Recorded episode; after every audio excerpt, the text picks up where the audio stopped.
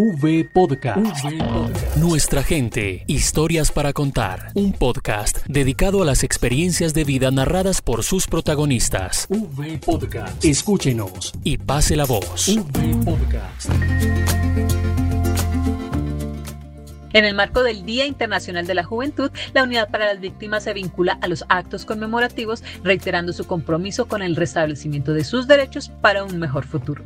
Y por ello les presenta este podcast con dos visiones del trabajo que se viene realizando con los jóvenes más afectados por el conflicto armado.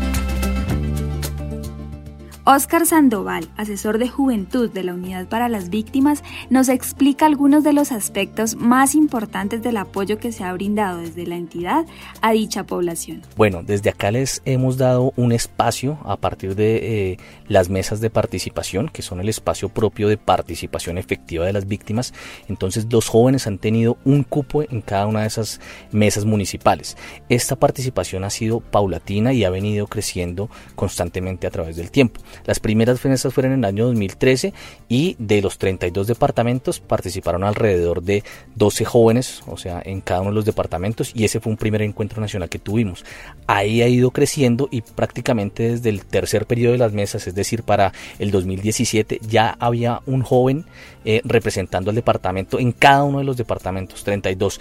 Y esto se ha recogido todo el tiempo eh, digamos, a través de los, eh, las propuestas que han manejado y han logrado incidir. Nosotros hemos permitido ese espacio, hemos consolidado esos encuentros a nivel departamental y nacional y esto ha conllevado a que efectivamente eh, se hayan tenido los logros más importantes de incidencia desde la política pública de víctimas en la política pública de jóvenes, ya visibilizando, digamos, un espacio en los consejos municipales de juventud donde hay un cupo específico para los jóvenes víctimas. Y de todo este trabajo, ¿cuáles podrían ser los principales logros para resaltar? Bueno, que mira que efectivamente en, este momento nosotros en las mesas municipales tenemos alrededor de 745 jóvenes en esas mesas municipales.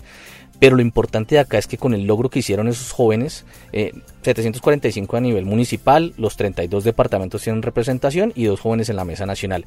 Pero lo importante es que en los consejos municipales de juventud, donde está el cupo de víctimas, ya hay una participación de aproximadamente 944 jóvenes en estos consejos municipales de juventud. Es decir, ha acrecentado la participación en el otro espacio, aunque acá se vea un poco reducida. Entonces creo que el logro ha sido ese y es, y es muy importante tener así en esos términos numéricos porque se ha logrado que se incida más eh, eh, eh, en, ese otro proceso de participación donde pueden tener de pronto una mayor efectividad. Este trabajo ha traído aprendizajes y muchas satisfacciones, tal como Oscar lo menciona, pues la creatividad, el compañerismo y las ganas de fortalecer sus espacios para lograr una Colombia en paz siempre han marcado la pauta.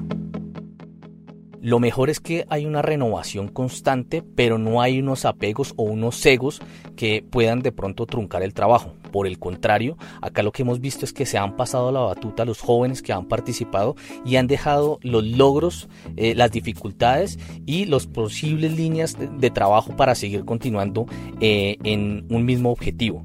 En este sentido, eh, pues ya hemos visto, digamos, la mayor incidencia que han logrado es vuelvo y lo repito y qué pena ser tan reiterativo, de esta política pública eh, de víctimas jóvenes han logrado incidir directamente en la política pública de jóvenes a nivel nacional.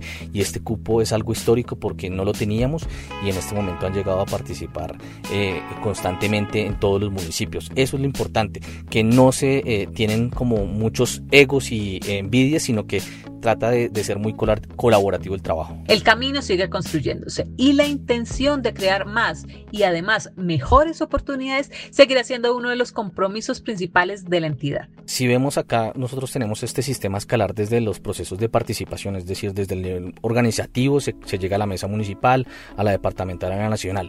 La, el logro que hicieron ellos fue que tuviesen un espacio en los consejos municipales de juventud. Desafortunadamente, eh, la ley de juventud dejó por fuera ese mismo espacio en el nivel departamental y en el nivel nacional. En este momento se está eh, tratando de hacer unos eh, acuerdos con el Congreso o congresistas jóvenes o congresistas en general que lleven esa batuta y que puedan permitir, digamos, ese acceso y que ese espacio que plantea la política pública de jóvenes llegue a ser efectivamente incidente y que pues los jóvenes tengan, jóvenes víctimas tengan un protagonismo mucho mayor. Pero en este trasegar, ¿se han podido identificar las principales problemáticas que han sufrido los jóvenes? Pues qué mejor que María Teresa Salas nos lo cuente. Ella es una de las delegadas en representación de los jóvenes ante la Mesa Nacional de Participación Efectiva de Víctimas y vivió el conflicto, incluso desde cuando estaba en el vientre de su mamá.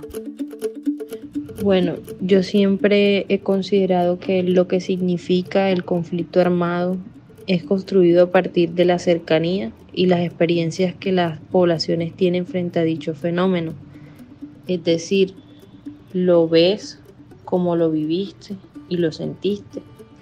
Si bien es cierto, la población juvenil de hoy en día, quizá en aquel momento de la guerra, cuando estaba en su auge, éramos apenas unos bebés. Sin embargo, el conflicto armado en Colombia ha permitido que por más de 50 años la magnitud, la ferocidad y la degradación de la guerra librada deje graves impactos y consecuencias sobre la población civil.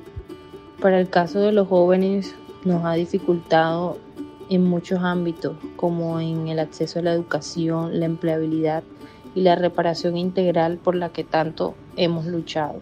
Nacida en Soledad Atlántico, fue desplazada del departamento del Magdalena y llegó a la Mesa Nacional hace dos años. Dio sus primeros pinitos en las mesas municipales y departamentales y el año pasado volvió a quedar como representante en la Mesa Municipal de El Piñón y el departamento de Magdalena. Al participar de la Mesa Nacional en diciembre de 2021, logró quedar en la representación nacional y es por esto que es una de las más indicadas para explicar cómo ha sido este trabajo desde la Mesa Nacional con los jóvenes y qué tanto se ha podido avanzar. Lo que significa el conflicto armado eh, siempre he considerado que es construido a partir de la cercanía y las experiencias que las poblaciones tienen frente a dicho fenómeno, es decir, lo ves como lo viviste, como lo sentiste, si bien es cierto, la población juvenil de hoy en día, quizá en aquel momento, en cuanto la guerra estaba en su auge, éramos apenas unos bebés, incluso algunos, como en mi caso, estábamos apenas en el vientre de nuestras madres.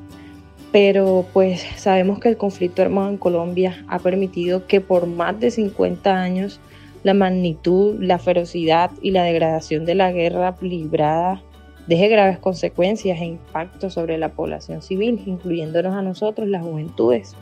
Y pues para el caso de nosotros hemos tenido grandes problemáticas a nivel del acceso a la educación, a la empleabilidad y a la reparación. Y en el camino de encontrar alternativas de un mejor futuro, María Teresa también puede resaltar las más grandes satisfacciones que le ha dejado el trabajar con y por los jóvenes afectados por la violencia.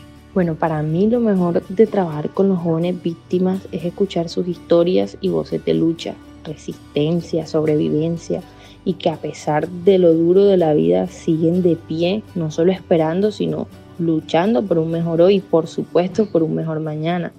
Es de verdad gratificante para mí como líder de esta población saber que mis acciones de incidencia van dirigidos a luchar por garantizar los derechos de quienes han sufrido el flagelo de la violencia, de quienes han sido víctimas directas o indirectas, pero además de quienes sus familiares han visto en ellos y han depositado en ellos esa esperanza de una nueva vida, de un renacer y por supuesto de un mejor futuro.